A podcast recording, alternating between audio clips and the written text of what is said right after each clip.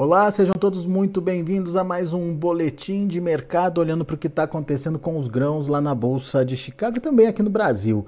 A gente é, viu uma semana o mercado buscando aí a sustentação em torno dos 14 dólares por bushel, essa foi mais uma sessão onde esse nível foi mantido. A gente está falando aí uh, de um janeiro fechado ali nos 14 dólares por bushel, exatamente um março de 2023 a 14 dólares e 9 por bushel e um maio buscando aí os 14 dólares e 16 dólares por bushel. São bons preços considerando aí que a safra americana está entrando, já temos mais de 80% é, da área colhida, segundo o relatório do Departamento de Agricultura dos Estados Unidos nesse início de semana, portanto, já tem volume para ser negociado no mercado, mas por enquanto esse fator não está influenciando, não está pressionando de forma significativa os preços não. Óbvio que a gente quer saber o que está acontecendo e principalmente hoje, porque teve esse movimento de alta 5 a 7 pontos nos principais vencimentos lá em Chicago. E quem nos ajuda nesse entendimento é o meu amigo Ginaldo de Souza, diretor-geral lá do grupo Laboro. Tá aqui o Ginaldo com a gente na tela. Bem-vindo, Ginaldo. Obrigado mais uma vez por estar tá aqui com a gente, nos ajudar a entender esse mercado. Mercado positivo em Chicago, encerrando com 5 a 7 pontos de alta nos principais vencimentos, Ginaldo.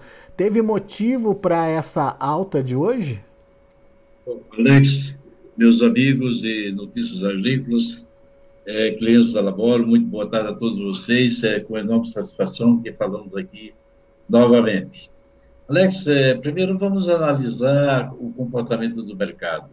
O mercado estava, trabalhou toda a manhã em baixa, é, saíram vendas extras de, de, de para a China é, e também para a Espanha, quase 300 mil toneladas, mas o mercado, quando reabriu, reabriu com 10, 12 de baixa, e no final ele deu uma recuperada, naturalmente, é, sentindo as questões climáticas da América do Sul, mas o milho e o trigo ficaram, né, o trigo fechou em baixa e o milho fechou levemente em baixa. Essa recuperação se, é, pode ser dada por uma questão muito simples. O, o trade range que você tem aí na, na soja é relativamente muito pequeno. O mercado não consegue romper 14 e o mercado não consegue também baixar de 13,70. Né? Pelo menos por enquanto está sendo aí um trading range muito pequeno, é, onde a demanda está fraca, a China é, tem suas dificuldades, problemas seríssimos com a Covid em mais de 30 cidades, onde se fala de mais de 240 milhões de habitantes. Os estoques da China para soja são baixos, também baixos para farelo, mas eles não estão correndo tanto devido às questões da Covid, ou seja, a demanda está fraca.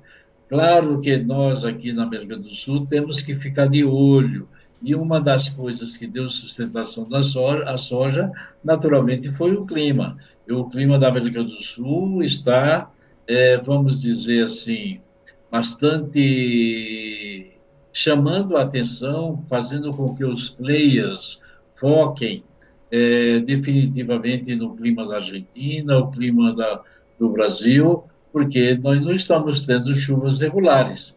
Isso, você vê que o mês de, de setembro, os últimos 30 dias, basicamente, choveu excessivamente no Paraná. E tem previsões de chuvas, mas no Rio Grande do Sul não choveu adequadamente, e temos também Santa Catarina que teve boas chuvas, né, isso é ruim, muito ruim para o trigo, e temos naturalmente a Argentina, que não chove há muito tempo, é, choveu essa semana, é claro, pegando a província de Buenos Aires, mas quando você vai olhar, essas chuvas não são suficientes para cobrir o déficit hídrico que existe na Argentina. E os próximos 10 dias de temperaturas em elevação e clima seco principalmente para a Argentina. Então, temos aí algumas coisas que pesam, não deixam o mercado cair, mas também não deixam o mercado subir. Demanda contra clima nesse momento, contrabalançando, Alex. E a própria oferta americana, né, Ginaldo, que era para estar tá bombando aí, pra, que era para estar tá saindo aí, tá lenta, né, a saída é, da, da, da, produção americana por lá por conta logística, né, por fatores logísticos, né? Com certeza, com certeza. É, ontem deu uma melhoradazinha, teve um pouco de chuva antes de ontem, mas a verdade é que nós estamos para entrar em novembro, novembro está aí, novembro é época de, de, de neve, para ter neve tem que ter chuva, e eu não estou vendo chuva no mapa americano de, americano de uma maneira abrangente, de uma maneira tranquila, para repor naturalmente a umidade do solo. As chuvas que têm projetadas podem virar neve, deve virar neve, só que não são suficientes para formar. Isso só vai acontecer o gelo lá em final de fevereiro nas áreas do sul e mais ao centro é, somente em março. Então eu não vejo o rio Mississippi se normalizando em sua totalidade é, durante o mês de novembro e dezembro. Então a gente tem que olhar isso com muito carinho, pois porque é. a oferta de soja americana pelo PMW, PNW é relativamente boa, mas nós sabemos que não se compara com os embarques que tem naturalmente no Golfo, principalmente ali quando você vem para Louisiana, New Orleans, Baton Rouge, toda aquela região. É diferente, completamente diferente. É, então, diante de tudo isso que o Ginaldo contou, fica, fica fácil de entender porque que o mercado está meio que emperrado aí nesse, nesse nível dos, 300, dos 13,70 até os 14,10, 14,20 aí. Ah, tenha, temos uh, uma China que precisa comprar, mas não sabe se vai comprar por causa da Covid. Tem os Estados Unidos que tem oferta para escoar, mas não sabe se consegue escoar por causa do, do Mississippi que está é, com problema, está vazio, está abaixo do nível. É, enfim, temos uma área em produção aqui na América do Sul que está ah, irregular ainda e que não se sabe o real tamanho da oferta por aqui, pelo menos por enquanto. Enfim, é muita incerteza para é, direcionar um rumo para Chicago. É isso, Ginaldo? Isso, a tendência, não dá para você fazer uma tendência nesse exato momento. Porque se não chover nos próximos 10 dias na Argentina e aqui no Brasil as coisas não, não, não, não se normalizarem, o mercado pode começar a pensar em termos de prêmio clima. É, muito bem. Agora, nos Estados Unidos, nós não podemos contar com os embarques dos Estados Unidos de uma forma abrangente e abundante nos próximos 15, 20 dias. Essa é a minha opinião. Uhum. A China precisa comprar um pouco mais, mas ela vai comprar para janeiro, para ir para janeiro, aqui no Brasil ela naturalmente tem a válvula de escape, porque tem soja navegando, Alex, que é aquela soja que foi comprada em setembro, que embarcou, que não chegou ainda. Então, ela tem pouca soja, mas ela também tem embarques que estão navegando, os navios que estão navegando, e naturalmente vai, vão dar sustentação às suas necessidades, talvez não de uma forma ah, total, mas de uma forma razoável. E estamos chegando em janeiro, então em janeiro eles podem comprar soja agora para embarque de janeiro e o Brasil vai ter soja, mesmo porque o produtor brasileiro não vai vender esses 12% que ele tem de disponibilidade nas mãos, ele não vai vender mais esse ano, Alex. É preciso que nós entendamos isso, por questões fiscais, e, naturalmente, por, principalmente a questão fiscal. E ele vai querer aproveitar preço, os prêmios vão estar melhores, e o preço aqui vai se descolar de Chicago é, durante o mês de dezembro, no mês de janeiro. É o que vai acontecer e ele vai segurar essa soja. Muito bem. Agora, Ginaldo, o que, que a gente tem que prestar atenção? Quais são os próximos fatos que podem é, digamos, desemperrar essa cotação lá em Chicago? É a safra na América do Sul? É o que vem por aqui? É o clima por aqui? Ou tem outros fatores que a gente precisa ficar atento também? É, o que vai desemperrar, Alex, os preços em Chicago, podem ter certeza, é o clima. É, né? É o clima. Eu imaginei. Absolutamente não tem outra coisa que nesse exato momento, porque a demanda, a oferta americana que poderia derrubar os preços, não é suficiente porque não tem embarques suficientes. A oferta brasileira não é suficiente para derrubar preço. O que deveria derrubar o preço era o clima estar favorável, tudo correndo maravilhosamente bem, se desenhando uma safra extraordinariamente grande, acima de 150 milhões, ou 152, ou, ou 153, mas nesse exato momento você não pode eh, dizer que essa safra vai acontecer. Nós temos divergências, temos problemas. O Laninha, eu estou, inclusive, atualizei todas as questões do Laninha. Você se recorda que o ano passado, nessa época, no mês, comecinho de novembro, eu fui aos Estados Unidos, à Universidade de Champagne, para ficar lá há três dias é, com, com, com um amigo meu, um professor que já se aposentou, e que nós tratamos de ver se o Laninha poderia realmente se destacar. E foi visto, eu voltei naquela época e disse, olha, o Laninha está instalado, o Laninha é definitivo, ele vai ficar até fevereiro, março. Nesse exato momento, o que eu vi aqui hoje é que nós temos a possibilidade de ter um Laninha durante dezembro e fevereiro.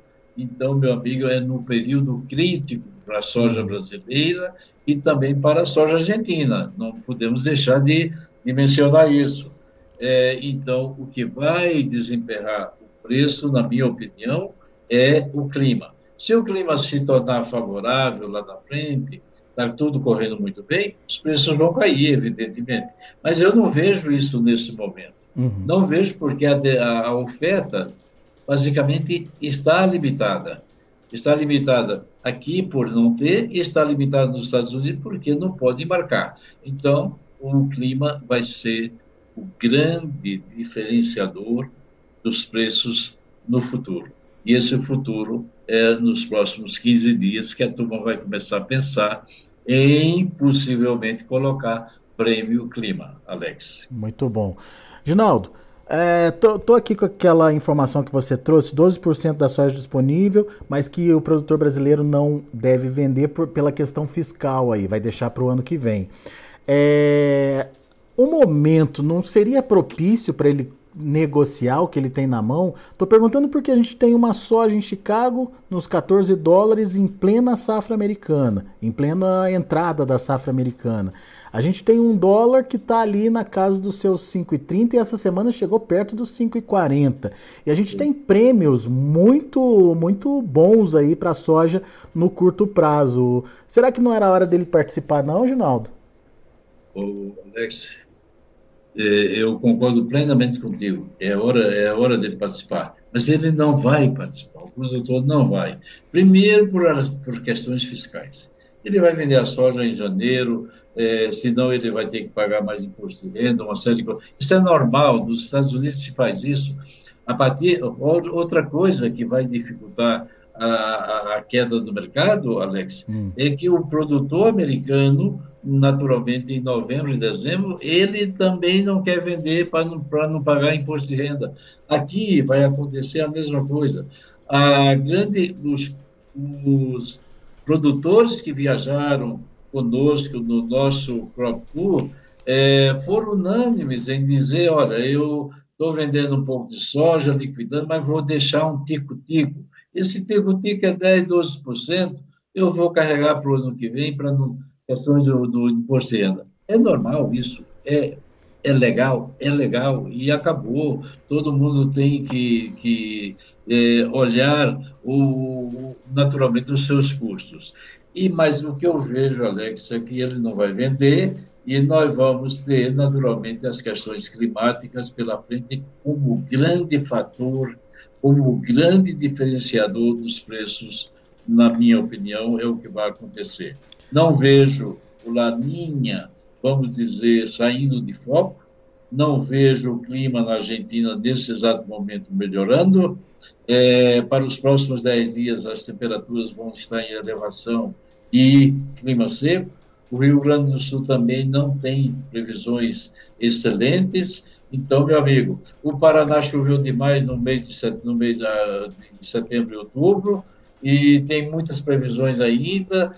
Então, gente, nós estamos com o prato mais ou menos cheio de informações. Se der uma zebra no clima, aí sim você vê os preços romper os 14 e você vai ver que o produtor tinha razão em vender. Muito bom. Meu amigo, mais uma vez, muito obrigado, viu, pela sua participação conosco aqui no Notícias Agrícolas. Sempre bom te ouvir. Volte sempre, Ginaldo. Alex, meu amigo, um forte abraço. Meus queridos irmãos brasileiros, como sempre, pedindo a Deus e a Jesus que nos proteja e que tenhamos uma excelente, um excelente final de semana. Vote certo, vote 22. Um grande abraço, meus amigos brasileiros. Eu desejo o melhor para o meu país e você, naturalmente, também vai desejar e deseja o melhor. Um abraço a todos. Grande Ginaldo passando seu recado aqui para gente, para o público do Notícias Agrícolas. Obrigado, viu, Ginaldo? Abraço para você. Obrigado, Alex. Amigos, bom final de semana. Até a próxima. Tá aí, Ginaldo de Souza, Grupo Labora, aqui com a gente no Notícias Agrícolas. Vamos ver os números de fechamento do mercado lá na Bolsa de Chicago, que aconteceu com soja, milho e trigo, de olho na tela. Novembro, para soja, 13 dólares e 87 centes por bushel, 5,5 de alta. Janeiro, 14 dólares, redondinho ali, uma alta de 6 pontos mais 75. O março, 14 dólares e 9 centes por bushel, 7 pontos de alta. E o maio, 14 dólares e 16 centes por bushel, subindo aí a uh, 6 dólares e 67 é, 6, 6 pontos mais 67. Vamos lá, para o milho. A dezembro, 6 dólares e 80 centes por bushel, caindo um ponto e meio. Para março, 6 dólares e 86 centes por bushel, queda de um ponto. De um ponto. O maio, 6 dólares e 86 centes por bushel também, caindo 0,75. Para julho, 6 dólares e 80 centes por bushel, recuando meio ponto. Esses são os números do milho. Vamos ver o trigo. Trigo para dezembro, 8 dólares e 29 centos por bushel, perdendo 9 pontos mais 25. Para março, 8 dólares e 49 centos por bushel, uma queda de 9 pontos. Para maio, 8 dólares e 60 centos por bushel, perdendo 8 pontos e meio. E o julho, 8 dólares e 61 centos por bushel, uma queda aí de 7 pontos. São os números de hoje, fechamento do mercado lá na Bolsa de Chicago. A gente agradece a sua atenção e audiência. Daqui a pouco tem mais informações e outros destaques para você. Continue com a gente se inscreva em nossas mídias sociais. No Facebook, Notícias Agrícolas. No Instagram, arroba Notícias Agrícolas. E em nosso Twitter, arroba Norteagri. E para não perder nenhum vídeo, não se esqueça de nos acompanhar no YouTube e na Twitch, Notícias Agrícolas Oficial.